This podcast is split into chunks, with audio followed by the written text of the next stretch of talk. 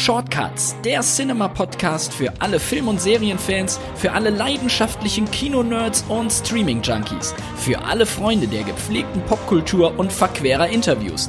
Direkt aus der Cinema-Redaktion im Hamburger Hafen, präsentiert von dem Mann mit der Conehead-Frisur, Philipp Schulze. Hallo und herzlich willkommen zu den Cinema Shortcuts, dem Podcast der Kino- und Streaming-Zeitschrift Cinema. Heute habe ich den Schauspieler, Musiker und Filmkomponisten Jonas Neid zu Gast, der in der Vergangenheit unter anderem in der Serie Deutschland 83, Deutschland 86 und Deutschland 89 geglänzt hat und der auch auf den Konzertbühnen dieser Republik mit seiner Band Pudeldame immer wieder für Furore sorgt. Mit Jonas spreche ich heute ausführlich über seine Arbeit, welche Rollen er im richtigen Leben spielt, weshalb die Abwechslung von Musik und Schauspielerei für ihn so wichtig ist und warum er von seinen Handballkollegen in Lübeck Scarlett Johansson genannt wird. Und will man nicht vergessen, in der neuen Ausgabe der Cinema erwarten euch wieder zahlreiche Kino- und Streaming-Tipps, Interviews, Reportagen und Klassikergeschichten rund um Hollywood und Umgebung. Jetzt aber wünsche ich euch ganz, ganz viel Spaß mit dem wundervollen Jonas. Lieber Jonas, herzlich willkommen zu den Cinema Shortcuts. Moin, freut mich. Und äh, danke, dass du dir am Sonntag Zeit genommen hast dafür. Ich freue mich deshalb so sehr, unter anderem, weil dein Song Schön läuft hier bei uns nämlich rauf und runter. Was, äh, bei uns in der Familie. Das, der ist ja schon ein bisschen älter. Ja. Glaube ich 2019, ne? Mit Ja. deiner Band Pudeldame. Aber wir haben ihn jetzt gerade erst entdeckt, kannst mal sehen. Äh, wir wohnen hier in Hamburg irgendwo in einer Enklave offensichtlich. Ja, ja. Das ist gar nicht weit von euch ent entfernt entstanden, in, in den Alster, bei Alsterfilm in Hamburg, ja, ja. Vor einer, einfach in einem grünen Raum. Der Rest ist, äh, genau. Also zumindest der, das Video dazu ist da entstanden, ne? Richtig. Also kann ich jedem empfehlen, hört mal rein. Äh, entweder holt euch die CD, was ja immer eigentlich besser ist, oder natürlich bei Spotify und was weiß ich wo. Du, bevor wir anfangen, möchte ich Ja. mal so einen kleinen Auszug geben aus dem, was du so im letzten Jahr und auch aktuell alles so auf dem Zettel hast, um mal so ein bisschen zu begreifen, was du alles machst und worüber wir heute auch alles sprechen mögen. Jo. Also, zule- zuletzt hat man dich in der Miniserie Eine Hauch von Amerika gesehen. Das ist äh, noch in der ARD-Mediathek abrufbar, nur als Tipp. Dann in diesem Jahr genau gesagt, am 27. Oktober kommt 1000 Zahlen von Bully Herwig. Mhm. So übrigens keine Komödie. Dann hast du noch die Musik für Legal Affairs mit Lavinia Wilson geschrieben. Die Serie ist auch in der ARD-Mediathek abrufbar. Mhm. Du hast eine Serie geschrieben und du bereitest die nächste Tour mit Pudeldam, mit deiner Band vor. Ähm, wie organisierst du dich da? Oh, ja, Organisation ist eigentlich äh, nicht so mein absolutes Talent. Ähm, ich wünschte irgendwie ganz oft, mein Tag würde viel, viel mehr Zeit für mich bereithalten und für meine Projekte, aber so ähm, über den Daumen gepeilt teilt sich mein Leben irgendwie so in zwei Hälften auf. Ähm, so ganz grob zumindest mein berufliches Leben halt so zur Hälfte in, in Film und zur anderen Hälfte in Musik. Und bei Musik gehört halt so Pudeldame ähm, und die Filmmusik auch, Filmmusikkomposition dazu und zum Film halt ähm, das eigene Konzipieren und aber auch die, meine Tätigkeit als Schauspieler. Und ich, das hält sich so in meinem Leben einigermaßen die Waage, würde ich sagen. Also ist nicht, dass Musik ein bisschen mehr einen höheren Stellenwert hat bei dir? Nö, das kann man gar nicht so ähm, sagen. Ich habe so das Gefühl, dass diese zwei Welten, in denen ich mich so austobe, sich eigentlich immer so ganz gut gegenseitig ergänzen und sich auch gegenseitig inspirieren. Also ähm, und sie sie treffen sich dann immer wieder so auch in, also es gibt so Schnittmengen, so halt in der Filmmusik an sich oder ich hab, ich tob mich auch immer wahnsinnig aus in der Konzipierung und Umsetzung von den äh, der der Videoclips, der Musikvideoclips meiner Band und so. Ähm, also es ist, ist irgendwie, ja, hat immer irgendwie so. Ich glaube, es hat sich echt bisher immer ganz gut die Waage gehalten. Bei der Musik ist es halt so, dass ich da viel mehr noch schöpferisch tätig bin und auch viel länger ein Projekt dann begleite, ne? Und ganz blöd, ich, ich habe halt mit dem Klavierspiel angefangen, da war ich so sieben Jahre alt und die Schauspielerei kam dann zwar auch relativ früh schon, so in der Unterstufe, also mit, mit elf, zwölf Jahren, aber trotz alledem kam sie einfach als zweites ins Leben. Ist aber mittlerweile mein Lohn und Brot, ne? Also die Schauspielerei ist ganz klar das, womit ich meinen Lebensunterhalt verdiene und die Musik ähm, spielt da, da spielt jetzt, sage ich mal, der wirtschaftliche Faktor eine etwas untergeordnete Rolle. Dafür der ideelle und künstlerische Aspekt halt nimmt natürlich einen sehr, sehr großen Raum ein, wenn noch nicht so viel äh, wenn man nicht so sehr, sag ich mal, ähm, ein Zahnrad in einer großen Maschinerie ist. So. Und ein bisschen so verstehe ich mich auch immer wieder als Schauspieler, weil man halt, man springt ja letztlich auf ein Projekt auf, was schon von vielen kreativen Köpfen gedacht wurde, erfunden wurde, ähm, viel Vorstellung, viel Kreativität reingeflossen ist und man springt da so als Interpret drauf und macht halt aus seinem Part das Allerbeste, was man kann.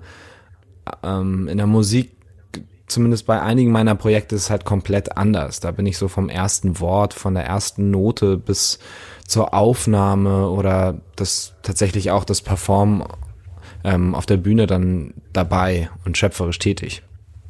Du hast die Filmmusik angesprochen, das hast du studiert im Fernstudium, wenn ich richtig informiert bin. Wie, hm.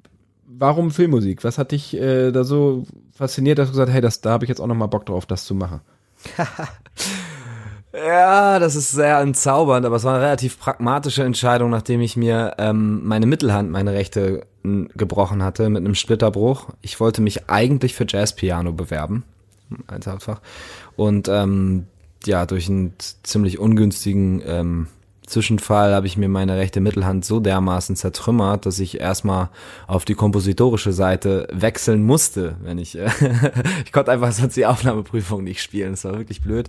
Und dann habe ich halt, ähm, ja, wie man das so oft im Leben macht, einfach aus einer Not eine Tugend gemacht und habe gedacht, komm, ich bin jetzt irgendwie, hatte meine ersten, meine ersten paar Meter hatte ich so mit Filmen wie Home Video, war das damals, ähm, oder Wir sind jung, wir sind stark. Also meine ersten ähm, größeren Projekte als Schauspieler hatte ich dann schon irgendwie hinter mich gebracht und ähm, da total Blut geleckt an diesem, an dieser Profession und für mich erschien dann irgendwie die Filmmusik als Studium ähm, irgendwie sinnvoll als eine Art Handwerk, die so beide Welten verbinden konnte. Und das habe ich auch bis heute nicht bereut. Also es ist etwas, was mich ähm, tatsächlich auch auf vielen Ebenen weitergebracht hat. Also äh, ganz wieder ganz pragmatisch ist halt ein großer Teil der heutigen Filmmusikkomposition tatsächlich, also des Studiums auch ähm, die Umsetzbarkeit, das heißt tatsächlich auch das Arbeiten mit ähm, Samplern, mit ähm, mit Computertechnik, mit Sample Libraries, mit allem Möglichen äh, jenseits der Komposition und das zum Beispiel hält wieder ganz groß, ähm, das bringt mich ganz groß weiter in allen Sachen, die ich für meine Band dann mache und so. Also, dass ich dann selber Musik so dafür produziere. Ach, keine Ahnung, irgendwie haben sich, das ist so witzig, wenn man irgendwo, ähm, irgendwo mal anfängt in der kreativ-schöpferischen Welt, dann, dann so gehen ja immer in alle möglichen Richtungen irgendwie Wege los und ähm, enden auch immer irgendwo und so, aber bedingen sich auch gegenseitig und habe das Gefühl, das, das wird wahrscheinlich ewig so sein. Ich tob mich da wahnsinnig gerne aus. Und was ist Bestandteil des Studiums? Also du hast gesagt, von wegen Samplen, also die technischen Voraussetzungen erstmal schaffen, zu wissen, mhm. wie der Umgang mit unterschiedlichen Programmen läuft und dergleichen. Natürlich muss man musikalisch sein, das heißt Instrumente spielen können, würde, glaube ich, helfen. Mhm. Aber was ist, wie muss man sich das vorstellen, wenn man da noch nie reingeschnuppert hat? Hört man sich dann auch Stücke von Williams und Co. an und dann muss man Sachen nachkomponieren Klar. oder mach mal so, aber anders oder wie läuft das? Mhm. Genau, also ja, tatsächlich ist das auch ein Bestandteil der ganzen Geschichte, also Stilkopien im weitesten Sinne, aber jetzt nicht nur von John Williams und zeitgenössischer Filmmusik und Klassikern, sondern tatsächlich, ähm, also es stützt sich so, in meinem Fall hat es sich so auf drei Säulen gestützt. Das eine war die ähm, Kompositionstheorie, Harmonielehre, Gehörbildung, so das war so der, das Theoretische. Dann gab's die technische Seite, also Mikrofonie, ähm, ja, im weitesten Sinne alles, was mit Audiotechnik zu tun hat. Und ähm, dann gab es halt noch die dritte Säule und das war dann sozusagen die ähm, eigenständige Komposition. Und ähm, und dann auch, ne, also tatsächlich die praktische Arbeit an Projekten. Wir haben dann mit so einer Filmschule in Los Angeles zusammengearbeitet ähm, und haben dann den Kurzfilm, die diese ähm, Studenten dort gemacht haben, dann sozusagen den Soundtrack beigesteuert und so. Also es ging dann auch sehr schnell schon ins Praktische ähm, ja, der rein, ich sag jetzt mal, der instrumentale Anteil ist ähm, zu vernachlässigen. Also es ging wirklich viel dann tatsächlich um die Komposition und ähm, woher man seine Inspiration holen kann. Und ja, und Orchestration gehört da auch dazu. Also ähm, tatsächlich sich ähm, Symphonien anzuschauen und zu gucken, mit welcher Art von Satztechniken wurde wie welcher Effekt geschaffen. Das ist sehr praktisch in meinen Augen. Also es ist natürlich nicht vergleichbar mit einem echten Kompositionsstudium, aber es ist, ähm, wie das halt auch bei der Filmmusik oft der, ähm, der Fall ist, ist das ein sehr, ähm, sehr analytischer Blick auf, ähm, welche Farben und welche ähm, Techniken gibt es, um einen Film und eine Stimmung wie zu untermalen. Und wenn man da so ein gewisses, so einen gewissen Kanon hat und so eine, so eine gewisse Basis, dann ähm, geht es ganz schnell auch darum, dass man halt so seine eigene Art und Weise, so Neudeu Neudenglisch gesprochen, sein USP findet als Komponist, also seinen eigenen Sound, um sich ähm, letzt, letztlich so ein, so ein Feld zu besetzen und zu sagen, so das ist, das ist jetzt so die, die Spielwiese, auf der ich mich austoben würde. Und in welcher musikalischen Richtung würde es sich einordnen als äh, Filmkomponist? Eher in die klassische Ecke, also wie John Williams, oder auf der anderen Seite eher Hans Zimmer, dieses Experimentelle? Hm. Also weder noch, John Williams und ähm, Hans Zimmer sind im weitesten Sinne ja beide große ähm, symphonische Komponisten. Also Hans Zimmer natürlich sehr viel gemixt mit, ähm, mit synthetischen Klangerzeugungen und John Williams wirklich sehr, sehr klassisch. Aber ähm, ich komponiere mit David Grabowski zusammen. Ähm, das ist ein Jazzgitarrist aus Hamburg und schon seit ewig lang mein bester äh, Freund und ähm, Gitarrist auch der Band Pudeldame. Und ähm, wir haben uns eigentlich auf eher so kammermusikalische ähm, Dinge gestützt. Also wir kommen beide eher aus dem Jazz und aus der Pop-Richtung, haben aber natürlich auch klassisch unser Instrument gelernt. Also ich habe später noch ähm, als Bachelor of Arts ähm, Jazzpiano im Hauptfach gehabt, klassisches Klavier als Nebenfach, Gitarre und Bass, noch Schlagzeug auch. Also ich habe mich so, ich komme eigentlich eher so aus dem Bandkontext. Ähm, bei David ist es auch so, der kommt aus dem Metal und dann Jazz und so. Ähm, und wir komponieren oft, also unser Anspruch ist es letztlich, dass wir gucken, ähm, dass wir möglichst viel der Elemente von Musik, die wirklich ähm, sage ich mal, davon leben, dass sie eigentlich gespielt werden, ähm, auch wirklich einspielen lassen oder selbst einspielen. Das heißt, es ergibt sich oft, immer wieder hat sich so eine ähm, Besetzung ähm, ergeben von vier bis fünf Streichern, also Quartett und Quintett. Ähm, ich spiele meist äh, die Klavierparts, David spielt ähm, Gitarre oder wir hatten auch Banjo dabei, solche Geschichten, also alles Mögliche. Und ähm, und wir beide bauen dann, ähm, das hat vielleicht dann eher so die Hans Zimmer Welt in sich. Wir beide bauen dann halt, schrauben wahnsinnig gerne an Synthes und bauen dann halt so die modernen Welten drumrum, sag ich mal, so das ganze Sound FX und ähm, so. Und das ist tatsächlich auch auf eine gewisse Art und Weise unser ähm, eigener Sound. Das gibt's nicht so oft. Viele, viele Komponisten sind extrem genial da drin, weil das auch sehr gefragt ist, immer wieder diese Art von Soundtracks, die jetzt so Hans Zimmer-esque im TV oder auch im Kinobereich benötigt werden, nachzubauen. Also das sind wirklich echte Nerds und ähm, wirklich Genies am Werk, die es schaffen, mit den verschiedenen Sample Libraries, die es mittlerweile gibt, also letztlich gesampelten echten Orchesterinstrumenten im PC anhand von äh, Arrangements, die sie selber so aufstellen, dann ähm, einen echten symphonischen Soundtrack ähm, zusammenzuklicken. Das ist aber nicht so unsere Welt. Wir bleiben da eher ein bisschen kleiner, so, reduzieren das Ganze ein bisschen, aber versuchen dann nur das, was wirklich elektronisch besser klingt, nämlich die wirklich elektronischen Synthesizer-Klänge auch elektronisch zu erzeugen und den Rest halt natürlich. Oh, das war ein langer Vortrag jetzt, ne? Ja, ist gut. Nee, ich habe unlängst gerade mit Hans Zimmer auch gesprochen. Äh, der kommt in der nächsten, nächsten Episode wahrscheinlich. Ähm, cool in den, Short oh, in den Shortcuts, ja. äh, du hörst ja, ja jede Episode an, das weiß ich, weiß ich doch. Ja, absolut, natürlich, klar. ich äh, ich habe mir auch, ich habe mir auch seine ganzen Ankündigungsvideos für, äh, unabhängig jetzt von deinem Podcast, wo ich natürlich alles höre, ja, klar. Aber ich habe mir auch äh, von Hans Zimmer äh, seine, seine Masterclass, die ganze Ankündigung reingezogen. Das ist so witzig, Mann. Also das ist auch in unserer Band bei Pudeldame wirklich ein absoluter Insider. Diese ganzen Zitate, die es von Hans Zimmer nur alleine aus seinen Trailern geht. So, I like writing in D. Uh, that's satisfying. So, so geile Sache. Das hat, das hat sich schon, also das muss ich mir unbedingt, das ist ein lustiger Typ und auch wirklich ein genialer, genialer Kopf und ich kenne ähm, den einen oder anderen, der für ihn mitkomponiert hat, weil Hans Zimmer ist mittlerweile ja auch wirklich eine Talentschmiede und eine große Komponistenburg. Das ist ja nicht mehr Hans Zimmer komponiert alles allein.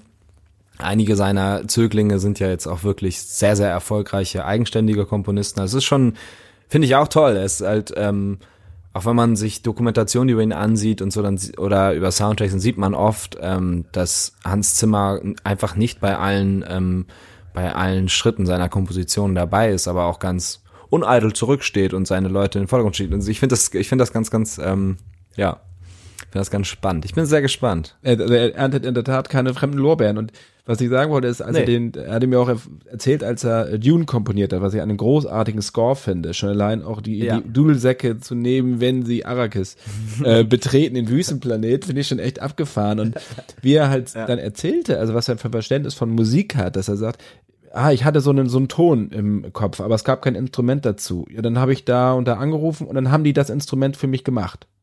Ich sage, aber du, aber du wusstest doch gar nicht, wie das nachher klingt, dieses Instrument, was es nicht gibt. Also doch, doch, das wusste ich schon. Also was der für, einfach für, für ein musikalisches Verständnis hat, fand ich Wahnsinn. Ähm, Ja. Also sehr, sehr beeindruckend. Aber wie gesagt, das ist eine sehr äh, unterhaltsame Folge, vor allem auch eine sehr ehrliche Folge. Das finde ich ja immer gut. Also der wird halt einfach rausgehauen, auch mit wem man sich denn mal so in den Haaren hatte. Äh, Jerry, Bruck, Ah, ja. Jerry Bruckheimer zum Beispiel und Don Simpson in den 80ern. Das war wohl, war wohl nicht so lustig. Mit Tony Scott war er immer, war er immer gut. Äh, Tutti? Ja, Ja, ja, okay. aber die anderen beiden, da gab es mal ein Problem. Nein, das ist ja wunderbar. Da muss ich ja mal ins Nähkästchen reinhören. Das ist ja geil. Aber, Das ist echt gut. aber wir wollen natürlich zurück nochmal zu dir kommen. Welche Filmmusiken Ja. findest du denn wirklich so gut, wo du sagst, hey, das sind einfach, also den möchte ich gerne mal treffen, der das komponiert hat?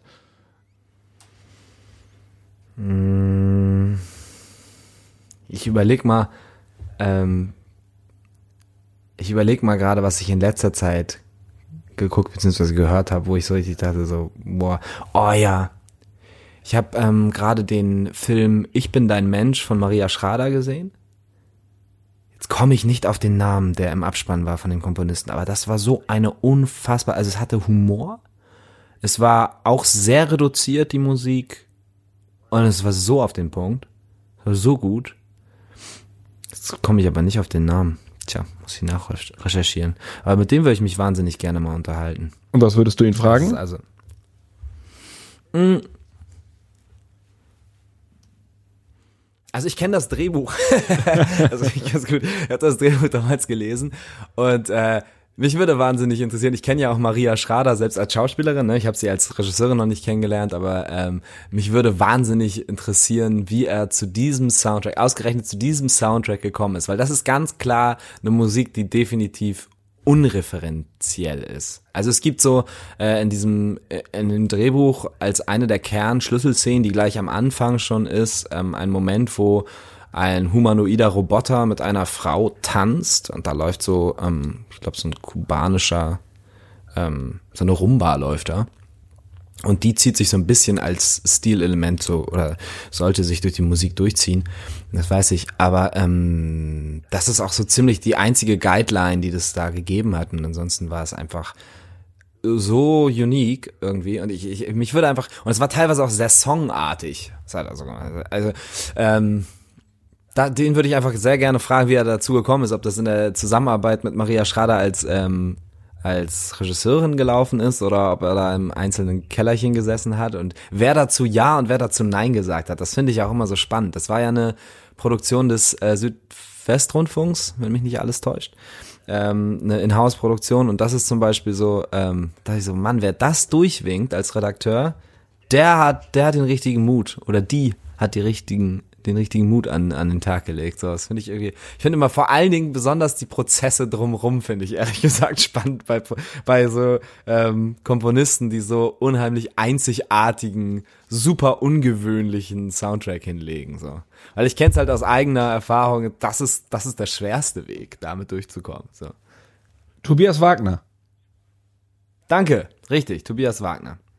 Was hat er denn noch so vorher gemacht? Guck mal, jetzt können wir live, du hast ja jetzt auch live geklickt, jetzt können wir live recherchieren. Tobias Wagner.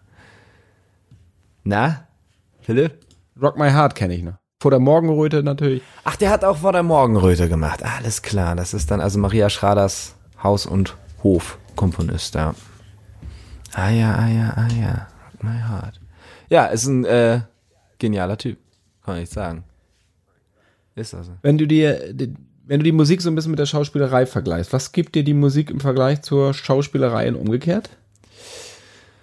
Ähm, also, Eine leichte Frage in der Mitte. ja. ja, also äh, es gibt für mich schon, also zumindest in, in meiner Profession und wie ich sie auslebe, gibt's halt einen massiven Unterschied in der Sache der, ähm, sag ich mal, der, der, ähm, des, ähm, ähm, des Echos. Ne? Also ich, ich bin ja nicht als ähm, Theaterschauspieler ähm, tätig. Ich mache halt nur Film und das heißt, mir fehlt die Erfahrung als Schauspieler, ein direktes, ähm, eine direkte Antwort des Publikums auf der Bühne zu erwarten mit meiner Kunst. Das gibt's einfach in meinem Leben nicht. Das ist bei vielen anderen Schauspielern anders. Aber das heißt, ich habe meine einzige Rückmeldung kriege ich von Regie und Kollegen am Set und dann eventuell, ähm, wenn jetzt nicht die Welt in den Händen einer Pandemie ist, dann auch noch vom Publikum auf äh, Premieren oder so. Aber ansonsten ist das, und es ist meist halt extrem zeitverzögert. Bei meiner Tätigkeit als Fern- und Film- und Fernsehschauspieler dauert es halt einfach lange, bis eine Produktion rauskommt und dann kriegt man irgendwann äh, eine Rückmeldung. Und bei den Interviews merkt man schon immer, oh mein Gott, das ist so lange her, ich bin schon gar nicht mehr so richtig drin. Hätte ich mir mal Notizen gemacht zu den lustigsten Momenten am Set. Weil man einfach irgendwie so, es ist halt einfach alles so zeitverzögert und ähm, Musik und ich komme ja jetzt auch irgendwie, also ich würde mich jetzt nicht als Jazzpianist bezeichnen, aber so das, ich habe halt Jazzpiano als Hauptfach gehabt.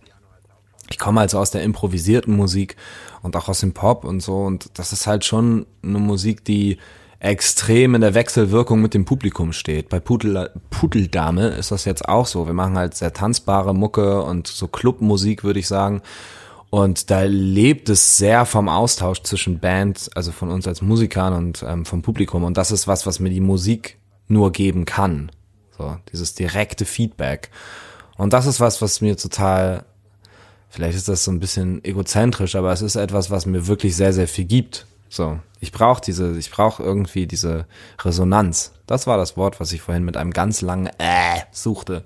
Diese Resonanz, die ist mir tatsächlich wichtig. Ja, und dann ist es in meiner, ähm, in der, also ich sag mal, in dem, ähm, wie meine Kunst entsteht, das ist halt extrem unterschiedlich weil in der Musik bin ich halt, ähm, ja genau, hatte ich auch eigentlich schon mal gesagt. Ne? Also ähm, im Schauspiel war es bisher immer so, dass ich irgendwie die Vision eines anderen erfüllt habe und in der Musik ist es meist so, dass ich ähm, meine Vision äh, in ein Produkt umwandle sozusagen. ist einfach ein anderer schöpferischer Prozess dadurch. Und warum machst du kein Theater? Bisher hat sich die Frage noch nie so richtig gestellt, weil ich, ähm, deine Eingangsfrage war ja auch, wie kriege ich das alles koordiniert? Und ich merke so, ich habe ähm, durchaus ähm, bin schon relativ ausgelastet mit verschiedenen Sachen so. Also deswegen, alte James Bond Weisheit sagt niemals nie, vielleicht kommt Theater ja nochmal, aber bisher, bei mir ging ja meine Schauspielkarriere beim Film los und hat bisher auch noch nicht so richtig ähm, eine Abzweigung genommen. Also es war echt so, ich, ich we wechsle so zwischen Fernsehen und Film, aber damit ist auch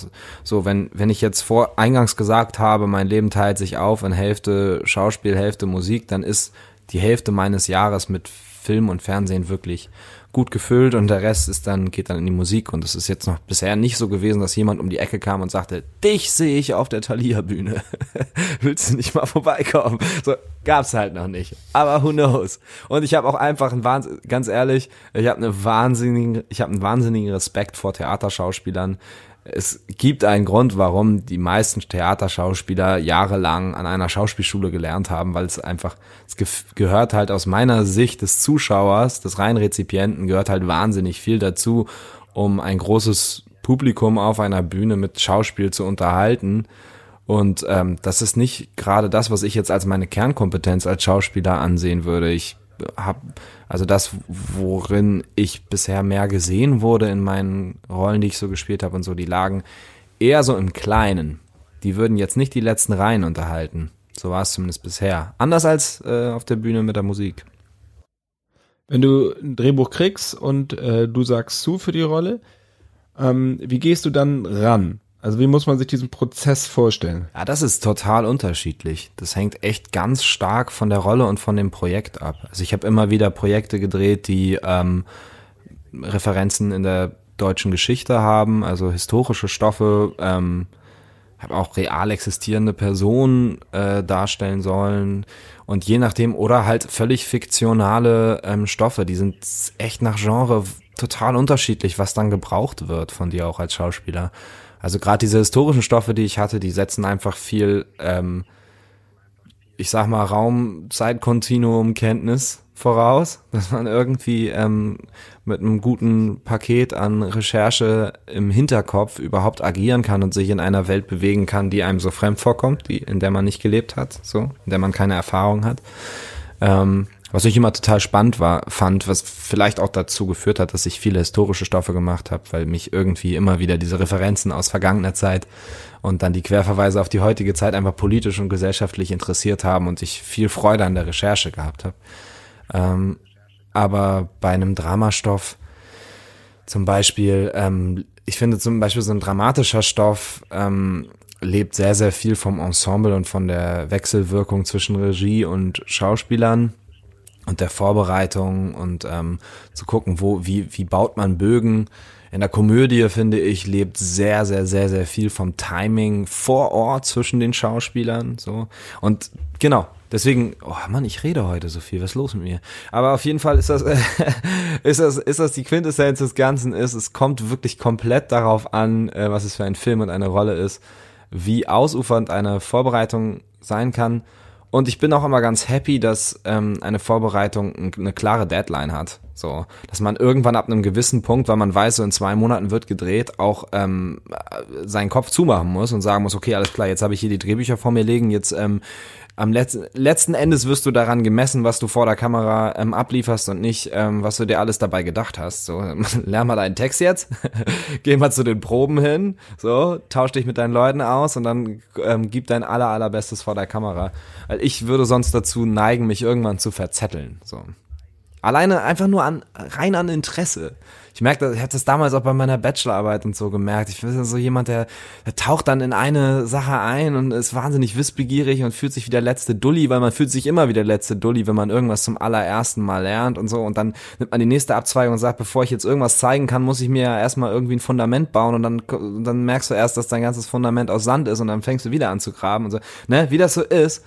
Und beim Schauspiel, beim Filmschauspiel ist es halt irgendwann so, nee, nee, nee, nee, du hast jetzt hier zwei, drei Wochen und dann äh, gehst du bitte an deinen Text ran. So.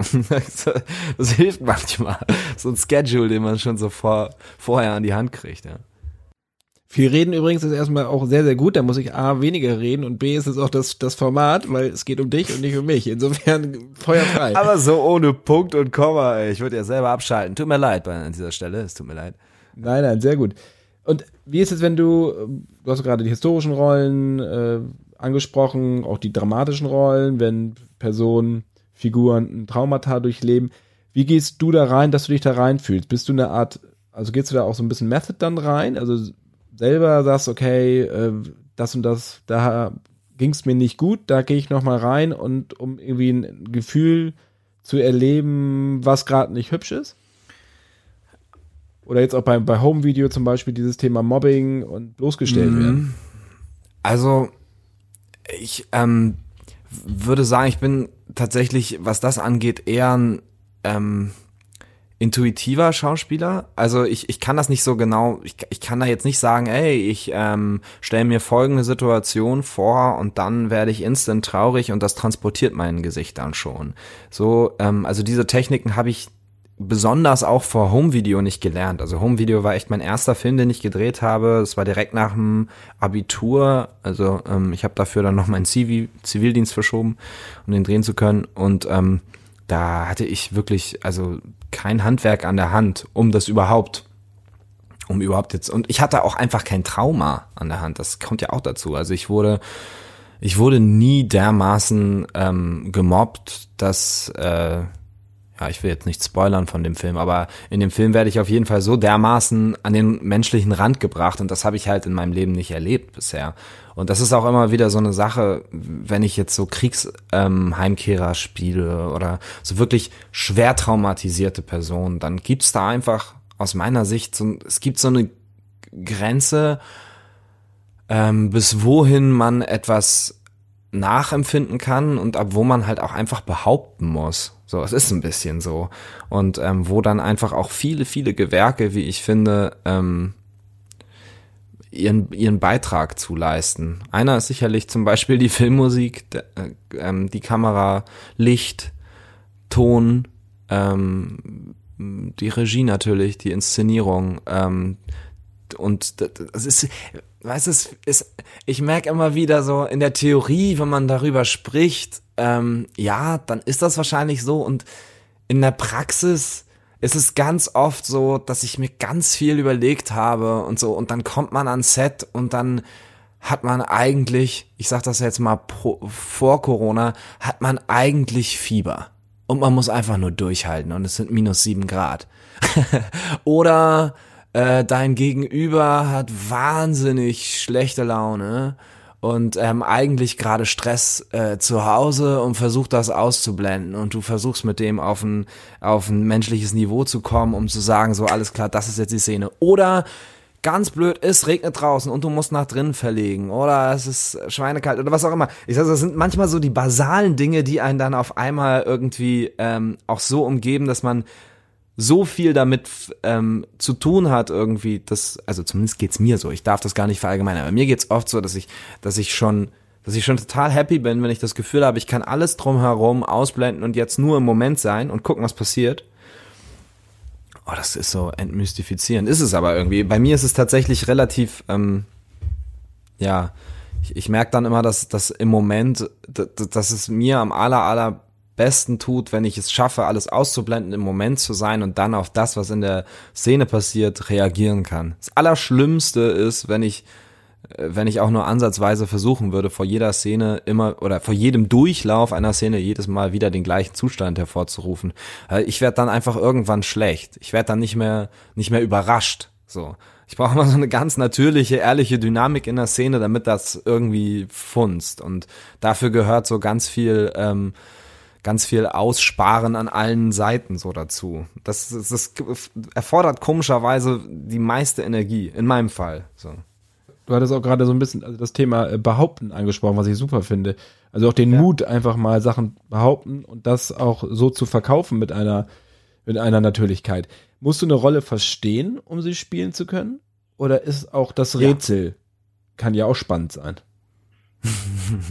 naja, also ich, also Nein, ich, ich habe massive Probleme, etwas zu spielen, wenn ich gar nicht weiß, wieso.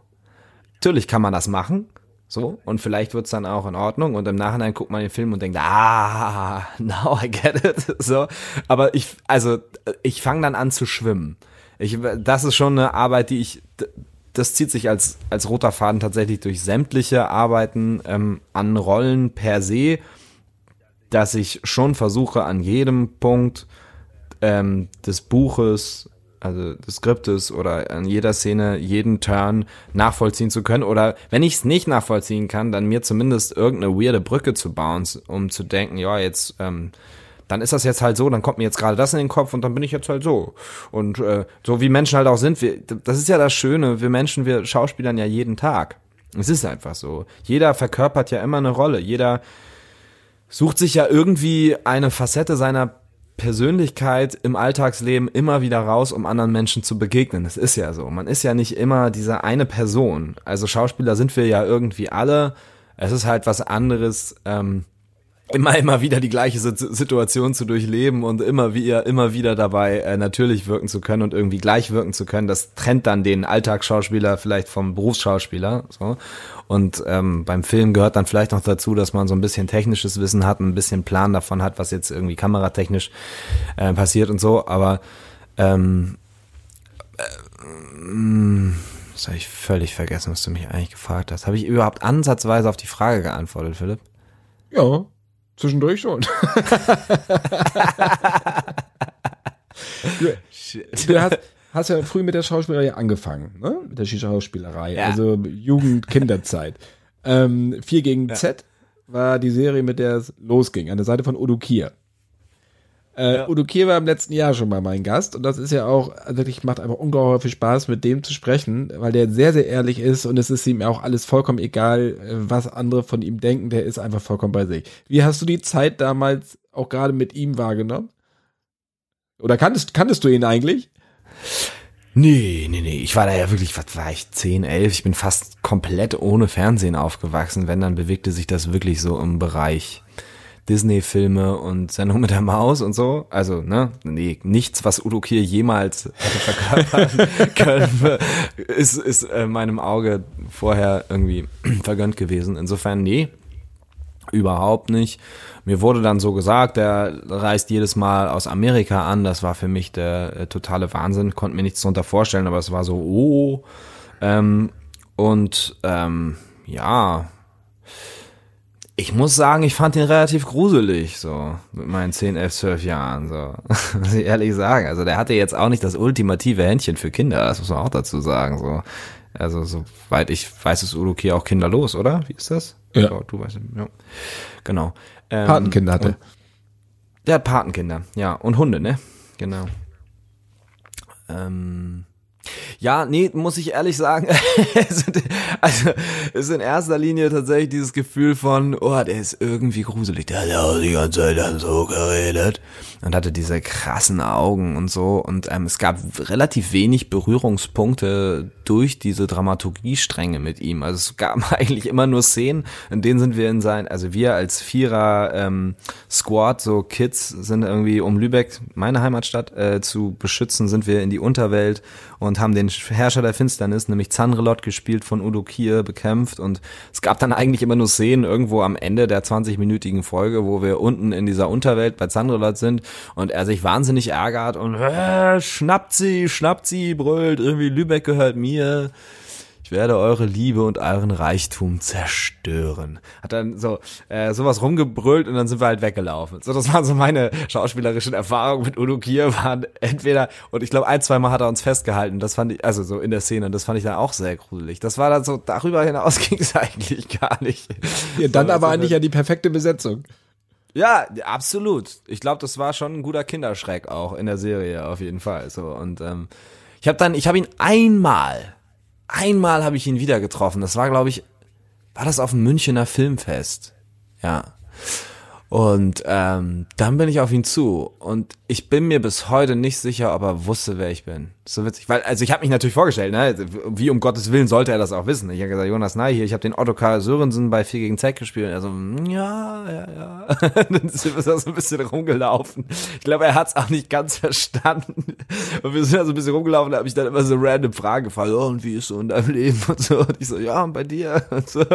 Liefen wir so die ganze Zeit nebeneinander. Und irgendwann kam dann so seine, seine PR um die Ecke und sagte, so, Herr Kier, jetzt hier, nächster Termin. Und er so, ja, voll nett, tschüss. so, ich dachte so, ja, alles klar.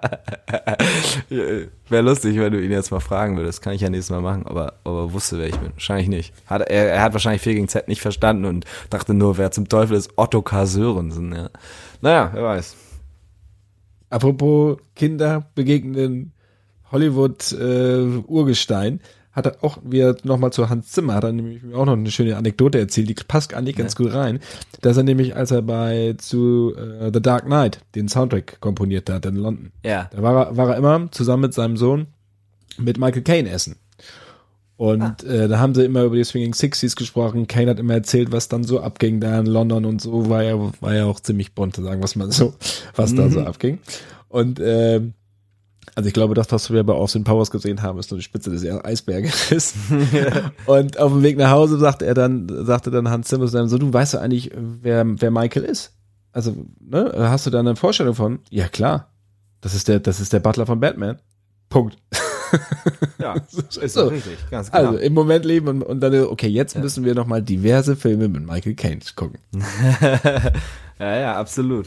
Genau. Aber ja, manchmal reicht das ja auch. Also ich habe immer wieder die Erlebnisse irgendwie so mit gestandenen Schauspielern. Ich selber auch, wo ich dann sie halt aus einem der ähm, Werke kenne, die eher spät in ihrer langen Historie an Film, an ihrer Filmografie irgendwie dann ähm, erfolgreicher Film waren. Und ähm, das kann man manchmal gar nicht aussprechen. Also ich glaube zum Beispiel mit Uli Nöthen ähm, habe ich bei Deutschland 83 das erste Mal gespielt. Ich glaube, ich kannte ihn nur aus der Rolle des, ähm, des Taschenbier im Sams. Ah, was für eine Beleidigung. Aber ich hatte halt bis dahin noch nicht viel gesehen. So, ich war halt irgendwie ein junger Typ und ich hatte halt nicht viel gesehen. Und ich dachte nur, um Gottes Willen, heißt der Taschenbier oder Flaschenbier? Taschenbier, ne? Ja, stand da vor mir und ich dachte, oh Gott, oh Gott, das gibt's ja nicht. So, und ich glaube, sowas, sowas gibt gibt's halt immer wieder so oder so gibt sich so Klinke äh, Kli äh, Generation für Generation so die Klinke in die Hand aber das ist natürlich trotzdem toll. Ich habe jetzt ganz viele nur um das klarzustellen ich habe ganz viele Filme mit Ulrich Nöthen gesehen mittlerweile und äh, so. Aber ähm, so ist das halt manchmal und ich, das, das hat ja auch seine Berechtigung. Wer weiß vielleicht wird man mich später als ähm, den alten äh, grauen Mann äh, in irgendeinem in irgendeinem Film äh, total auf dem auf dem Schirm haben. So kann ja sein. Kann, passt ja. Ho hoffentlich spiele ich dann noch gut. Wer weiß. Du hast ja, wir haben gesprochen von wegen, dass du äh, schon als Jugendliche, sogar als Kind angefangen hast zu spielen. Und du bist ja auch ein bisschen erwachsen geworden mit der Schauspielerei, auch innerhalb der Schauspielerei, also am Set. Ja. Ähm, welche Aspekte der Schauspieler haben dich damals so ein bisschen geprägt oder auch sozialisiert? Waren da auch Aspekte oder war das vollkommen getrennt von dem, was zu Hause passiert ist und in der Schule? Ähm, nee, es, ich habe da ja wirklich wirklich viel Lebenszeit mit verbracht. So als als Kind zwar gar nicht, aber dann ähm, so als heranwachsender, pubertierender und vor allen Dingen dann als junger erwachsener Mann bis zu meinen stolzen, was bin ich jetzt? 31 Jahre. Bin ich 31? Ja, ich glaube ja.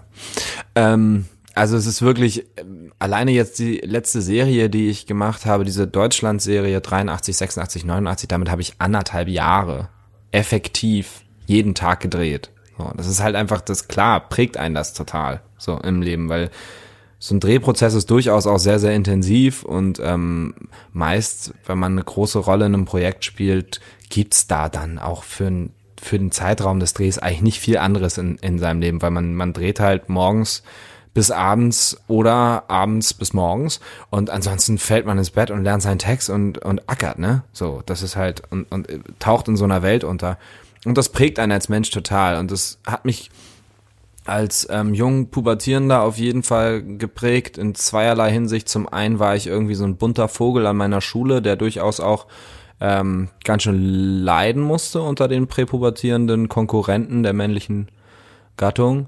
So, ähm, Inwiefern? Boah, ach, das war, da kam, kam ich auf dem, äh, vorm Klassenraum an, hat, hat die die Klasse A damals, die ganzen Jungs schon immer gut, oh, der Schauspieler, oh, der Schauspieler. Und die haben nicht aufgehört, bis ich in einem Klassenraum war. Also das ist halt wahnsinnig unangenehm, ne? Stehst dann so und denkst so, oh. Und dann spielst halt auch nicht den coolen äh, Macker an der Seite von Udo Kier, sondern du spielst halt in einer Kinderserie. So, das ist natürlich nicht, damit bist du nicht der, der Geilste auf dem Schulhof, so.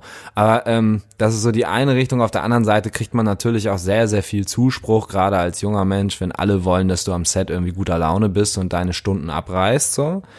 Und das hinterlässt auch Spuren an der Persönlichkeit. Also ich hatte ein sehr, sehr gesundes Selbstbewusstsein für eine sehr lange Zeit und da habe ich dann auch mein, ähm, also habe ich sowohl mein familiäres als auch mein ähm, freundschaftliches Umfeld damals sehr, sehr gebraucht, ähm, einfach um mich wieder auf den Boden der Tatsachen zurückzuholen. So. Weil das ist ja, das, das, das bedingt sich dann immer gegenseitig. Zum einen denkt man dann so, ja, ja, dann, da, also dann auch dann, dann erst recht. So, jetzt werde ich hier aufgezogen, aber ich so, aber ich arbeite schon. Ich verdiene schon Geld, so, mit meinen zwölf Jahren. Also geht mal alle, geht mal alle schön wieder die Schulbank drücken. So, ihr habt jetzt, ihr habt jetzt vielleicht Sommer- oder Herbstferien und ich arbeite. So, das, das, ne, das stellt sich aus dem Selbstverständnis ein irgendwie und dann ist man irgendwo mal in der Lokalpresse und fühlt sich dann wieder King Kong. So, das hat ehrlich gesagt besonders meine Familie hat das sehr erfolgreich hingekriegt, mich wieder zurück auf. Ich habe eine gro große Schwester, kleinen Bruder, ähm, die haben mich beide und meine Mutter und mein Vater auch, die haben mich also sehr, sehr, sehr gut wieder äh, auf, die, auf den Boden gestampft. So, das, ich glaube, davon zehre ich auch heute noch, dass ich da sehr, sehr gut ausgependelt wurde. So, ähm, weshalb ich auch immer wieder so ein ich würde so sagen, ich habe so durch die durch die Musik und und auch ähm, durch meine Familie und die Freunde und durch alles irgendwie immer so ein ganz gut, immer ganz gut mal wieder Abstand so zu diesem ganzen. Es ist halt auch einfach alles, was jetzt nicht selber der Dreh, also das Handwerk an sich ist, alles drumherum ist halt auch irgendwie Inszenierung und Scheinwelt und so. Und das braucht die Branche auch, das braucht man als Schauspieler auch irgendwie, um so einen Mythos ähm, aufrechtzuerhalten und so. All das, das ist total wichtig. Und ähm, ich habe das als Konsument auch immer gebraucht. Ich musste mir mal so Schauspieler angucken oder Musiker und denken, Alter, das ist irgendwie, das ist auf jeden Fall eine andere Dimension oder das ist so, der lebt irgendwie, der muss irgendwie ein total crazy life führen.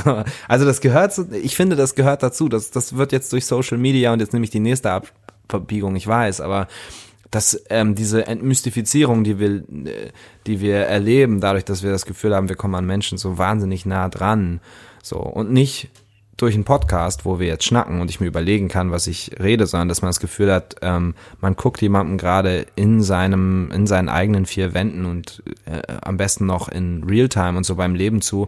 Diese Entmystifizierung zum Beispiel, die will ich überhaupt nicht haben. Also ich folge auf keinem meiner Social Media Kanäle irgendeinem, äh, den ich admire, so, weil ich will dieses, ne, ich will das gar nicht, dass das abbricht. Und ich weiß, ich habe jetzt eine wahnsinnige Kurve genommen, aber ähm, für mich war das in erster Linie wichtig, dass ich so in den jungen Jahren Jahren irgendwie geerdet wurde und jetzt mittlerweile habe ich so das Gefühl, ich habe so einen ganz rationalen Blick auf meinen Job. So, ich mache ihn wahnsinnig passioniert und ähm, und mit ganz, ganz viel ähm, Hingabe und ich, ich liebe diesen Job als Schauspieler, ich liebe auch den Job als Musiker, aber ich, ich hebe jetzt nicht einen kompletten Genieverdacht gegen mich selbst. So, ich sehe das schon auch irgendwie als eine Craft, als als ein Handwerk halt irgendwie, was man lernt. Nimmst du, wenn du, was ich auch so Anfang 20-Jährige am Set erlebst, die vielleicht genau das äh, gerade praktizieren, dieses mir kann keiner was, ich bin doch der Geilste, äh, weil man halt auch immer gepampert wird und im Rampenlicht ist, nimmst du die auch mal zur Seite dann so oder schüttelst du einfach nur den Kopf? Ähm, tja, ich weiß nicht, ich, ich habe immer das Gefühl, ich will auch nicht der Grand, der, der, der, der, der ähm, Grumpy Grandpa sein, so, weißt du, es ist halt tatsächlich auch so eine, alleine schon in der Generation, ähm, ein halbes Jahrzehnt unter mir, die, die, die sind halt damit aufgewachsen, sich selbst zu inszenieren. Also, das ist halt, wenn du damit aufwächst, dass du dich, dass du nicht vorm Spiegel den Kasper machst, sondern dass du es vor einer Kamera tust und dass alle Leute auf der Welt zugucken können und dass du damit aufwächst, dass du im Zweifel ein Podium hast, um äh, irgendeinem Star irgendwas in die Kommentare zu ballern und vielleicht schreibt er zurück. Also dass du so eine Stimme hast, ne? Und dass du dich selbst ähm, so inszenieren kannst und so nach außen treten kannst und so viel Zustimmung und auch Hass ernten kannst. Also, dass du überhaupt so eine Influencer-Power haben kannst, so, ohne dass du vielleicht in irgendeiner Profession ähm, ganz lange gearbeitet hast, sondern du bist noch ein Mensch, so, du bist noch in der Entwicklung und trotzdem hast du schon die Chance, über Oberflächlichkeiten letztlich ist es zumindest zu urteilen, beurteilt zu werden und nach außen zu treten. Und halt auch diese Inszenierung per se, nicht nur im sozialen Leben von Kopf zu Kopf und beim 60-jährigen Geburtstag deines Opas so den ganzen Verwandten gegenüber, du versuchst irgendwie eine Rolle von etwa einem etwas älteren zu spielen oder so, sondern du machst das irgendwie für eine Kamera. Da fühle ich mich so alt. Ich guck mir das an und denk so, ja, okay, das ist jetzt das, das ist jetzt ein Leben, was entstehen kann. Die nächste Generation lernt wächst vielleicht im Decentraland, also irgendwie äh, in, einer, in einer Parallelwelt äh, im Internet auf und ähm, kommuniziert über einen Avatar. Kann ja auch sein, who knows. Ich will das auch gar nicht ver... Ich will das wirklich nicht verurteilen, aber es sind schon so, es passiert so rasant viel in kurzer Zeit und es ist so ein unterschiedlicher Approach. Es ist so ein Unterschied schon wieder, was meine Profession angeht. Von ähm, älteren Kollegen, mit denen ich zusammenspiele, meinem Umgang mit diesem Job und dann echt fünf Jahre jünger, die ans Set kommen und die halt auch ihren PR-Job parallel machen. Ne? Das ist so krass. Ich habe das nicht kennengelernt. Ich habe äh, meinen Schauspieljob gemacht und ähm, habe den darüber kennengelernt, dass man versucht irgendwie seinen Job möglichst gut zu machen und dann kommt, dann läuft so eine Maschinerie los. So habe ich das halt kennengelernt. Ne? Dann gibt's irgendwie, kriegst noch einen PR-Berater und eine Agentur und so und dann gibt's so Interviews und alles. Das habe ich so kennengelernt. Aber hätte ich, wäre ich zehn Jahre später gestartet hätte ich schon mitbekommen, dass ich anfangen muss, mich selbst zu vermarkten. Dass ich nicht nur meine Craft machen muss, sondern dass ich, also viele junge Kollegen, mit denen ich jetzt arbeite, um Gottes Willen, ich sage junge Kollegen, also Kollegen, die fünf Jahre jünger sind als ich, oder auch in meinem Alter, die damit selbstverständlicher umgehen, die machen halt in jeder Drehpause Stories auf Instagram oder ähm, posten Dinge und sehen auch die Welt um sich herum komplett anders, weil sie haben das Handy in der Hand und haben im Zweifel die Chance, auf den Knopf zu drücken und was aufzunehmen, damit sie es später vermarkten können. All das, das ist, das ist so ein anderer Angang schon, dass ich, ja, da treffen halt echt schon Welten aufeinander, so. Merke ich immer wieder. Insofern würde ich mir, um, um nochmal einen Bogen zu schlagen, nein, ich würde mir niemanden nehmen und, und ihn schütteln und sagen, ey, du bist jetzt hier auf einem komischen Trip unterwegs, sondern ich würde mich da immer alt fühlen und denken, ja, vielleicht ist das auch der Trip, der jetzt hier den totalen Zeitgast trifft, ne? Vielleicht gehört das einfach dazu. Es ist auf jeden Fall ein komplett anderer Umgang schon auch gewünscht und am Start, so, es ist so. Du hattest vorhin angesprochen, dass du das in der Schule, dass das manchmal auch ein bisschen schwierig war, Neider und blöde Sprüche und so, das gehört natürlich dazu. In der Pubertät gehört das sowieso dazu, dass man ja eigentlich bei allen auf dem Präsentierteller ist. Bei dir dann noch Ja. ein bisschen mehr durch die Schauspielerei, durch die Öffentlichkeit. Stimmt es wirklich, dass äh, Hand, deine Handballkollegen dich Scarlett Johansson gerufen haben? Die rufen mich immer noch so. Aber jetzt gerade ist ja eher so nicht so Handball. Aber Scarlett werde ich genannt, ja. Schausteller werde ich auch genannt.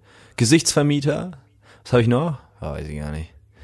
Also das ist, ja, ja. Ich, meine Mitkollegen haben mich immer Joringel genannt, weil ich mal so einen Märchenfilm gemacht habe. Also meine, meine äh, Kommilitonen und so. Ja, finde ich super. Es ist irgendwie so ganz süß. Ich bin ja in meinem Handballverein schon wirklich seit ich, pff, weiß nicht, seit ich windellos bin, so in der Minimix damals angefangen, Handball zu spielen. War ich, weiß ich nicht, was war, ein Keks halt. Ich habe schon bei in den in den äh, in den Halbzeitpausen, mein Vater hat nämlich auch Handball gespielt. In den Halbzeitpausen der Spiele von meinem Vater habe ich schon echt, da konnte ich kaum laufen, habe ich schon mit dem Ball versucht ins Tor zu werfen so. Und äh, ich spiele halt seitdem immer in dem gleichen Dorf, Dorfverein. So, die kennen mich halt seit ewig und drei Tagen. Manche von denen haben noch mit meinem Vater zusammen gespielt so und spielen immer noch. das kann man da machen, ne? Auf dem Dorf geht das. Ja und ähm, insofern, das ist halt so da kommt halt der kleine Nye, den kennst du schon, seit er ein kleiner Stöpsel ist und mittlerweile ist er dann halt Scarlett so. Das ist dann irgendwie, das ist eine sehr, sehr, oh, das tut so gut. Äh, echt Stichwort Erdung. Da kommst du halt hin und die kennen dich schon seit eh und je und da brauchst du, brauchst du weder den großen Max machen, noch machen sie den großen Max aus dir. ist halt deine, die machen, machen dann halt irgendwie, meinetwegen, einen handwerklichen Beruf und du bist halt, du bist halt irgendwo da in dem Red Carpet Business unterwegs, ja, dann ist das halt so, ne? Du, Jo- Jonas, mach mal ein Gesicht. So, ne? Ja, natürlich. Genau. Aber eben, aber auch gar nicht. Aber komischerweise eben, oder was heißt komischerweise, glücklicherweise eben noch nicht mal mehr das. Es hat keine so krasse Magie. Es ist halt wie jeder irgendwie aufgrund seiner Profession oder seiner sozialen Situation, die jeder im Handballverein halt kennt, irgendwie einen Schnack kriegt oder irgendeine Kategorie oder irgendeine Schublade oder so, kriege ich halt die des Schauspielers. Aber es wird halt nicht, es wird gar nicht so viel thematisiert. Es ist halt, eigentlich ist es Wumpe, weil es ist so, was soll's. Und das ist halt, das, das sind so die sozialen Gefüge, an die ich mich total klammer. Deswegen bin ich wahrscheinlich auch immer noch in Lübeck. Dazu gehört mein Handballverein, dazu gehört auch meine Band, die ich schon seit Schultagen an kenne. So, das sind halt so, und ähm, das ist, das ist total Gold wert und meine Familie eben auch. So, die Leute sich irgendwie zu erhalten, die, die einen halt auch abseits des Berufslebens irgendwie kennen und die sich auch nichts erzählen lassen, so. Und wo das halt einfach nicht mehr so, wo das nicht so aufregend ist. Das hilft total. War bei, war bei dir mal die Versuchung, nach Berlin zu gehen, nach München zu gehen, in die größeren Filmmetropolen Deutschlands? bin öfter da gewesen, ich bin immer, immer wieder da. Ähm, aber dort zu leben, setzt mich persönlich eher unter Stress immer wieder. Also ich habe da teilweise auch ähm, so ein halbes Jahr lang dann gelebt für Staffeldreh und so, irgendwie mitten in Berlin am Rosenthaler Platz oder in München habe ich auch gelebt, in Garding. Aber das ist dann halt so, da bin ich dann ein halbes Jahr und ich verbinde halt mit diesen Großstädten dann auch tatsächlich die Arbeit und ich merke so, dass ich ähm, da auch aussteigen muss. So. Weil sonst bin ich immer in diesem Dunstkreis. So. Ich war dann ab und zu mal so auf so, so Treffen irgendwie, also irgendwie so in der Kneipe da äh, mit so anderen SchauspielkollegInnen in meinem Alter und ich merke, so, da ging es dann halt die ganze Zeit um Projekte und was man da macht und wer das macht und wieso und weil und ein ständiges Gepitche die ganze Zeit. Und ich merkte nur, wie mein, wie, wie so mein, wie ich halt überhaupt nicht mehr runterkam. So überhaupt, also wie mein Herz die ganze Zeit auf 180 schlug, weil man dann auch das Gefühl hat, man muss auch voll dabei sein und voll ballern und so. Kann man ja auch machen. Aber ich bin, ich weiß nicht. Ich merke, dass mich das eigentlich eher negativ stresst. So. Und wenn man da so richtig, wenn man da so, so seine Hut hat hier in Lübeck, so, stresst einen halt nix, ne? hast, du, hast du auch eine gute Ausrede, ne? Wenn es dann heißt, ja, heute Abend ist wieder Premiere von, sagst du, ja, das ist dann, da muss ich jetzt dreieinhalb Stunden Zug fahren, könnt ihr mir ein Hotel zahlen, einen Zug und wieder zurück, ist alles nicht so einfach. Ich bin ja hier in Lübeck. Da heißt es halt nicht, ja, kannst doch vorbeikommen, das sind nur 200 Meter. Ich weiß ja, du wohnst doch da vorne, so. Das äh, hat, es hat auch, also es hat viel Positives, finde ich. Andererseits, Kehrseite der Medaille, ey, wie viele Castings finden in Berlin statt und wie viel Aufwand muss ich betreiben, um zu einem Casting zu gehen. Also ich bin echt, ich bin Premium-Kunde der Deutschen Bahn. Ich wünschte, es würde äh, unser Gleissystem und alles würde ausgebaut werden. Ich kann, ich fahre wahnsinnig gerne Bahn. Und das auch dieses ganze Verspätung und so, ja, habe ich jedes Mal, aber ist doch, ich weiß nicht, ich mache immer so mein persönliches, meine persönliche Bürozeit da draus und ich finde es eigentlich voll gut kann gerne pünktlicher werden, aber ja, ja. Shoutout to the Deutsche Bahn. Immer weiter. Du hast vorhin ein Home-Video angesprochen, wo es so ein bisschen mit losging, was ein bisschen dein erster großer Film. Äh, mit Deutschland 83 mhm. war das dann nochmal eine Stufe drüber. Äh, den Emmy als beste Dramaserie gewonnen mit Deutschland 83, also mit der ersten Staffel. Ähm, wie hast du den Hype damals wahrgenommen, beziehungsweise warst du auch damals bei der Verleihung? Nee, ich ähm, konnte da tatsächlich aus privaten Gründen nicht. Aber den Hype, den habe ich natürlich trotzdem mitbekommen. So, ich, ich ähm, Deutschland 83 war schon auch klar, die Emmy-Verleihung war ein großes Ding und auch ansonsten war es, ich meine, diese Serie wurde in Amerika auf Sundance TV das erste Mal ausgestrahlt, bevor es überhaupt hier lief und es war, es war ja eigentlich als eine RTL-Serie gedacht, die dann überall in Europa, in Amerika, in Asien, Australien, also überall eigentlich besser lief als in Deutschland. Also es war eine wahnsinnig erfolgreiche Serie im Ausland und in Deutschland dann erst mit Staffel 2 und 3, die dann nicht von RTL, sondern von Amazon Prime produziert wurden, übernommen wurden. Und das war für mich auf jeden Fall schon, ich bin dann echt viel, viel rumgereist, war dann in London, ähm, ich war in New York, in LA und habe immer diese Serie vorgestellt und die Leute kannten das da. Ich wurde in London auf der Straße überall erkannt, weil ich da mit meinem Konterfei irgendwie über die äh, auf die Double-Decker-Busse gedruckt war. So, das war auf Channel 4 in London, also in England so ein Riesending und so. Und es war halt total, das war total cool. Das war ein echter Türenöffner so für so internationale Produktionen und so. Und das war Home Video nicht. Home Video war ein Fernsehfilm, der zwar auch ähm, so auf internationalen Festivals lief, aber das war so ein, so ein, so ein deutsches ähm, Fernsehprodukt im letzten. Und Deutschland 83 war halt dann so das erste richtig große internationale Ding, was ich gemacht habe. Und wie bist du damit umgegangen? Also, dass, dass du dich dann plötzlich gesehen hast? Also, ich ganz ehrlich, ich stelle mir das mega vor, wenn du dann durch London läufst und plötzlich fährt ein Bus vorbei mit deinem Konterfei drauf, das ist doch geil. Ja, weißt du, das war wirklich geil. Ähm, ich bin mir nicht sicher, ob das immer so geil ist, weil ähm, wenn das was ist, wozu man selber nicht so steht, dann ist das vielleicht auch Kacke. So, wenn man vielleicht mal irgendwie einen Ausrutscher, eine Produktion hatte, wo man so denkt, so, boah, ey, das war jetzt echt nicht mein Film. Und das Ding wird dann, geht dann richtig durch die Decke und du wirst für immer damit verbunden. Da kann das, glaube ich, auch Kacke sein. So, ähm, äh, entschuldigen Sie meine Fäkalsprache. Ähm, aber in dem Fall ist es tatsächlich so, dass ich die Serie Deutschland 83 so dermaßen geliebt habe. Also sowohl meine Rolle als auch die Art und Weise, wie diese Serie geschrieben, geschnitten, inszeniert war. Ich fand die so toll dass ich halt auch mit echt stolz geschwellter Brust rumgelaufen bin und gesagt habe, ich bin, ja, das bin ich, ja, ja, das ist der Martin Rauch, that's me, genau. Und das fand ich halt total cool, so, absolut. Und es hatte auch wirklich einen tollen Beieffekt, dass ich hier noch auf die Straße laufen konnte, weil ähm, mich hier echt niemand erkannt hat, so, es war alles, alles fein. Oder wenn dann nur so das das übliche Grundrauschen an deutschem Fernsehpublikum, was dann mal irgendwas gesehen hat. Das war irgendwie total entspannt und ähm, wenn ich dann ins Ausland gefahren bin, dann wurde ich erkannt. Oder in Berlin wurde ich, das war so witzig, wenn ich in der Zeit in Berlin war, wurde, wurde ich eigentlich nur von ausländischen Touristen erkannt.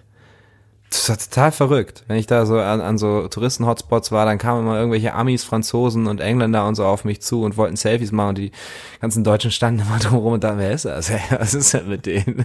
so witzig. Ja, also das, und das habe ich total genossen, weil das hätte mich gestresst, wenn das jetzt so erfolgreich in Deutschland gewesen wäre, dass ich überall damit erkannt worden wäre. Ich habe durchaus mit Kollegen gearbeitet, die ich dann im Privatleben noch erlebt habe, die so damit zu kämpfen hatten, dass sie nirgendwo unbeobachtet waren. Und diese, diesen Backlash, diesen Boomerang, den habe ich halt nicht gehabt. Und das persönlich habe ich, da habe ich mich sehr drüber gefreut. Spürst du manchmal den Druck, ähm, jetzt wieder was Neues machen zu müssen? Du hast gesagt, mit äh, Kollegen in der Kneipe sitzen in München oder wo auch immer und dann wird über neue Projekte gesprochen und man selber wird auch so unruhig, weil man da ganz am Anfang vielleicht noch mithalten möchte. Hast du das manchmal immer noch oder bist du jetzt da wirklich auch so für dich so ruhig, dass du sagst, ja, easy, das Rechte wird und das kommt schon? Nee, also muss ich zugeben, ist schon so. Ähm, eigentlich jedes Jahr aufs Neue, dass ich denke, oh, und wo geht's, in welche Richtung sollte es jetzt gehen? Was, was reizt mich jetzt? Was sollte kommen oder auch nicht? Und ich werde, ich bin jemand, der sehr, sehr viel absagt, also der das nicht durch ähm, Quantität kompensiert, was ich auch nicht verwerflich finde. Man kann ja auch einfach sich busy halten und aus allem das Beste machen. Ich merke aber, dass ich immer wieder äh, dann doch absage, weil ich will irgendwie was haben, wo ich so für brenne, dass ich im Prozess auf 100% kommen kann. So, weil ich da selber so für brenne. Das heißt, ähm, mein Auswahlprozess, wenn es dann einer gibt, auch nur für, ähm, für die Castings an sich ist irgendwie, ähm, dass ich echt äh, mir so, so, so schon mir sehr gut überlege, ähm, zu welchen Castings ich laufe und so oder welchen Film ich drehe, was ich annehme und ähm, dadurch, wenn man so einen, so einen Filter anlegt, dann gibt's einfach auch sehr oft Durststrecken, in denen ich immer wieder ganz schön zitter und dann so denk so, boah, Mensch, mach dich rar, ne? Aber jetzt könnte ich auch mal wieder und so, das, das absolut, das ist einfach so. Ich glaube, das ist auch tatsächlich ein Druck, den viele Selbstständige, egal ob jetzt in der Schauspielerei oder in anderen Künsten oder auch einfach projektbezogene Arbeiten, ähm, die viele verspüren, einfach auch einen wirtschaftlichen Druck zu sagen, so die Projekte müssen laufen, ne? So. Ähm, das ist sicherlich einfach auch das Los eines Selbstständigen im weitesten Sinne. Ähm, ich habe ein bisschen, ich kann das ein bisschen ausgleichen, damit, dass ich halt so ein zweites Standbein mit der Musik habe. Und das ist halt, also ich kenne viele meiner Kollegen, die ähm, dann eher so in eine ähm, ähm, die so Inspirationssachen ähm, machen, wie jetzt Reisen gehen oder ähm, Hobbys oder was auch immer, die sich halt andere Felder suchen, in denen sie sich austoben können, wo sie Inspiration rausziehen können oder wo sie abschalten können und diesen Druck nicht spüren bei mir ist es dann eher anders. Ich schmeiß mich dann so in quasi den zweiten Job rein. So, das ist und ähm, damit finde ich so einen ganz guten Weg.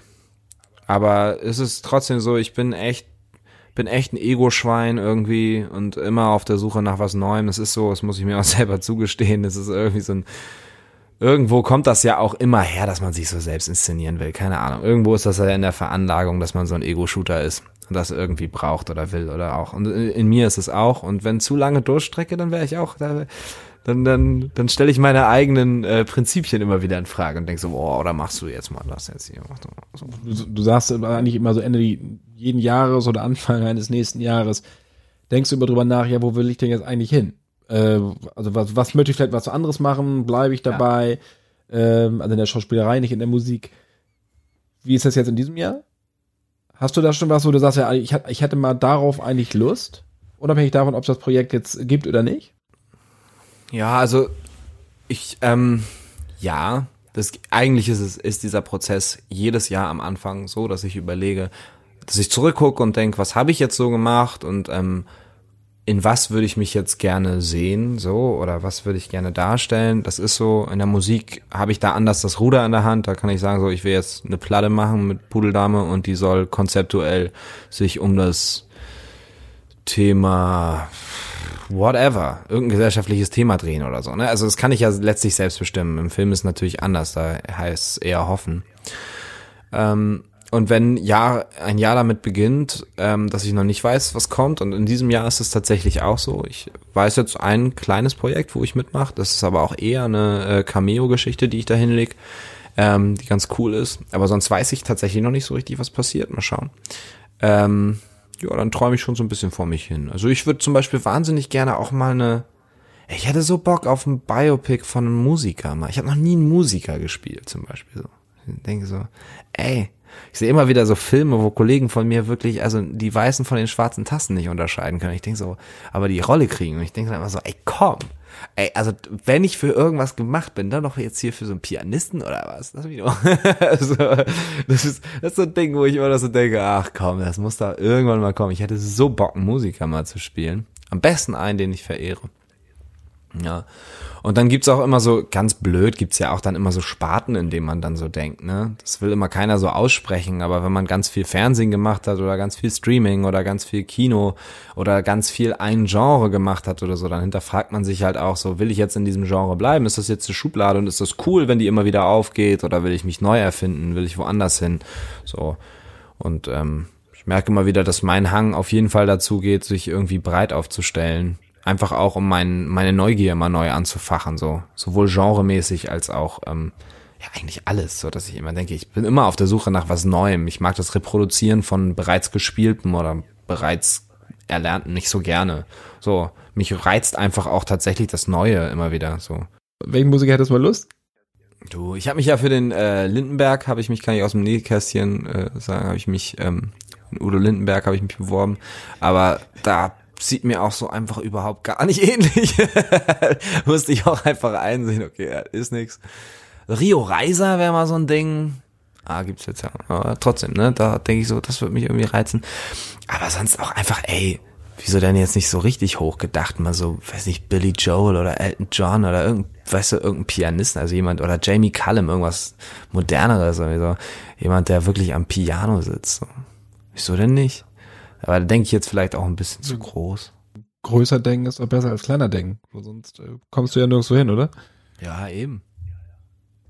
Ja, ja. Ertappst du dich manchmal dabei, wenn du, weiß ich was, in Interviews bist oder in der Öffentlichkeit bist, dass du in eine, in eine Rolle verfällst, um dich selber zu schützen? Ich mache das ständig. Und ich ertappe mich da gar nicht dabei. Ich mache das wirklich bewusst. Ähm, ich mache es bewusst nicht meinen engsten Menschen gegenüber, da kriege ich auch sofort auf, kriege ich sofort aufs Maul, weil die es sofort merken. So. Aber ähm, ich bin jemand, der zum Beispiel sein Privatleben massiv schützt und das geht nur, wenn man äh, wenn man sich darauf vorbereitet, dass es, dass, dass jedes Interview auch ein Tanz werden könnte. so. Und ähm, dazu gehört eine gewisse Schutzschicht. So, das ist auf jeden Fall so. Und ähm, ich rede natürlich mit dir nicht so wie mit ähm, einem, den ich schon als Wegbegleiter mein ganzes Leben lang habe. Das ist so.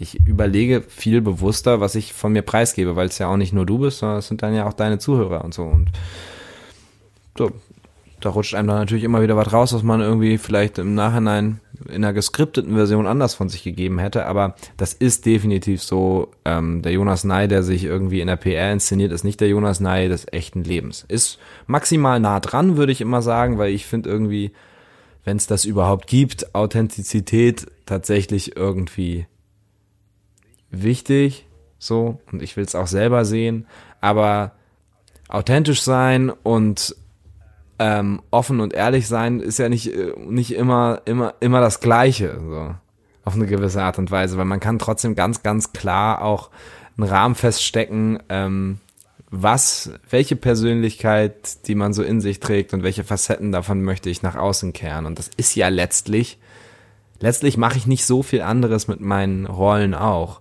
Natürlich kann ich auch Dinge behaupten, die so gar nicht aus mir selbst kommen und das mache ich auch. Aber ich finde zum Beispiel, dass meine Rollen eigentlich am allerbesten werden, je mehr ich von mir selbst an Facetten da reingeben kann, weil es halt immer irgendwie das authentischste ist dann in der Reaktion. Macht das Sinn? Das macht Sinn, durchaus. Äh, aber ich wollte noch ergänzen, ich kriege ganz oft gespiegelt von Leuten, die mich gut kennen, dass sie sagen, sie finden es irgendwie weird, wie ich rede. So wenn ich jetzt mit dir rede oder wenn ich irgendwo im Interview sitze oder so, dass die sagen, Alter, deine Tonlage verändert sich sofort. So. Und es ist auf jeden Fall so, ich rede mit meinen Handballern komplett anders als mit meinen Jungs von der Band und meiner Familie und irgendwie eine gewisse Rolle. Also ich mag, ich spiele ja niemandem so groß was vor oder so, aber eine gewisse Rolle nimmt man halt irgendwie immer ein und die, die ich ähm, einnehme, wenn ich mich an eine unbekannte Öffentlichkeit wende, zum Beispiel, ist echt, ähm, unterscheidet sich schon stark von dem, wie ich mit vertrauten Menschen umgehe. Einfach. Rolle spielen hört sich so negativ an. Ja, irgendwie schon. Ne? Eher ähm, sich selber ein bisschen zurücknehmen und natürlich ehrlich antworten, auch wie man Sachen halt sieht. Das ist ja vollkommen unumwunden, aber natürlich ist man ja auch äh, man hat natürlich eine andere Stimmlage, habe ich jetzt ja. auch, als wenn ich jetzt mit meinen äh, Jungs spreche, die ich ja auch seit 30 Jahren schon kenne, mit denen ich irgendwie Wochenende auf dem Bier wegfahre, ist das halt einfach natürlich was vollkommen anderes. Aber das geht ja auch jedem so, das finde ich, das ist ja auch nicht verwerflich. Aber das meine ich halt mit Rolle spielen klingt immer irgendwie, genau, klingt so negativ und klingt so absolut. Ich glaube aber, dass es davon ganz viele Farben und Facetten gibt. So. Ich glaube, das macht man halt, man macht das sowieso sein ganzes Leben lang auf eine gewisse Art und Weise und man kann es halt dosieren. So. Aber ähm, ich, ich meine, selbst meiner Familie gegenüber oder meinen Freunden, also irgendwie man, man kann, man, man steht ja immer vor der Entscheidung. Es gibt auf jede Frage gibt's hunderttausend Arten und Weisen, die man in seiner eigenen Persönlichkeit oder in Teilen seiner Persönlichkeit beantworten kann. Man entscheidet sich ja jedes Mal neu, wie verhalte ich mich jetzt? Und ich will nicht sagen, dass ich komplett entkoppelt von meiner Persönlichkeit bin. Das klingt echt weird, aber nein, aber es ist ja schon oft ein bewusster eine bewusste Entscheidung und auf eine gewisse Art und Weise auch eine Inszenierung. Das kann man halt irgendwie dosieren und man kann sich aus verschiedenen Schubladen irgendwie bedienen, finde ich zumindest. So, so ein bisschen ist es so. Sehe ich genauso. Ja, zumal ja auch wir ja eigentlich im Alltag immer unterschiedliche Rollen spielen. Also wenn wir uns, also, ne, ich weiß, man ist Ehemann, man ist äh, Lover, man ja. ist Freund, man ist Kollege, man ist Chef, man ist das, man ist das, ja. Also, was ich weiß, Handballkollege bei dir. So, Hand, dann bester Freund, dann nur Bekannter. So, das sind alles Rollen, die man spielt, die man erstmal auch im Kopf mal klar kriegen muss, ähm, welche Verantwortung auch welche Rolle mit sich Natürlich. führt. Ich glaube, man darf nicht zu viel nachdenken, weil dann wird man irgendwann gaga. Nein, genau, vieles von dem, genau, vieles von dem passiert total ähm, automatisch und völlig unbewusst, ne? Aber genau, ich, ich sehe das genauso wie du und ich, ich glaube auch, dass das eigentlich das im Leben von jedem irgendwie eigentlich. Es gibt so ganz wenige Menschen, die komplett un so uninszeniert sind. Also ich kenne wenige, wo man denkt, also egal wem du gegenüber trittst, du bist immer immer die gleiche Nase. So es gibt so so unique Leute, die sind wirklich sehr sehr schwer zu finden, aber die haben es oft auch so schwer im Leben. Ich habe einfach auch durch meine Erziehung, durch meine Eltern, durch mein Elternhaus auch gewisse Umgangsweisen und in Anführungsstrichen Rollenbilder auch vorgelebt gekriegt, die ich mir dann aneigne oder die, ähm, die ich mir nehme, um durch verschiedene gesellschaftliche Situationen halt durchzukommen. So. Genau, ich, ich finde auch, äh, ne, das Wort Inszenierung hört sich halt auch dann immer so gekünstelt an. Also wenn man das sagt, also man spielt eine Rolle, man, man inszeniert sich, aber es ist ja halt einfach so, dass wie du auch jedem tritt sie auch anders gegenüber. Genau, vielleicht nicht inszenieren, sondern sich verhalten, ja. Genau. Jonas, vielen, vielen Dank. ein harter Cut, ein harter Cut. Es ist eigentlich ja. weil wir da gerade so schön bei diesem Thema waren, aber ich finde das super, wie, wie ehrlich du da bist und ich sehe das ehrlich, ich sehe das wirklich genauso wie du, äh, was das Thema angeht, wem gebe ich was preis, ne? Und äh, ja. wem auch nicht. Also man muss nicht alles von sich in der Öffentlichkeit breitregen und das nee. ist auch und das macht es, glaube ich, oftmals auch nur schwerer. Ja, mir hat das auch sehr viel Freude gemacht, Philipp. Sag mal, jetzt muss ich aber nochmal fragen, hattest du jetzt mit Hans Zimmer schon gesprochen und es wird erst jetzt veröffentlicht? So habe ich es richtig verstanden, ne? Genau, genau. ich habe mit, mit Hans Zimmer letzte Woche, nee, vor anderthalb Wochen gesprochen und okay. das mhm. sollte eigentlich die Folge nach dir werden. Ja. Also du bist dann eingerahmt zwischen Gerd Nefzer, Oscar-Preisträger für Dune und Blade, ne, nee, Dune noch nicht, aber für Blade Runner 2049 Special Effects und dann Oscar-Preisträger Hans Zimmer. Insofern ist das eine super Gesellschaft. Stark. Ja, da fühle ich mich jetzt ein bisschen geehrt auch. Ja, das finde ich super. Das am Sonntagabend. Ja, oh, so, lässt, so lässt sich doch so ein Wochenende beschließen. Mega. Alles klar. Ich danke Klasse. dir. Vielen, vielen Dank. Hat mir sehr viel Spaß gemacht. Wünsche dir alles Gute und lass uns gerne sprechen, wenn 1000 Zeilen kommt im Oktober. Oh ja. Da freue ich mich schon sehr drauf. Da war ich gerade im ADR, im Synchron. Habe ich schon ein bisschen reingeluscht. Dann sehen wir uns auch mal auf dem Konzert von Pudeldame. Dann kann ich doch endlich mal schön live hören. Habe ich nämlich noch nicht getan. Jawohl. Ist im Mai in der Hebebühne in Hamburg. Du bist doch Hamburg. Ich bin, äh, ja, ich wohne in Hamburg. Ich bin nicht Hamburger, aber ich wohne in Hamburg, ja. Ja, du wohnst in Hamburg, ja genau. Äh, hier Ottensen ist das oder was, ne? Im Mai. Ja, ja. Okay. Ich, ich kann meine, meine, meine Werderaner Vergangenheit äh, kann ich nicht ablegen. ja, okay, nee, das wäre auch, das wäre Verleumdung. Also, alles klar. Jonas, vielen, vielen Dank und alles Gute. Ja. Ciao. Danke dir, bis dann, ciao.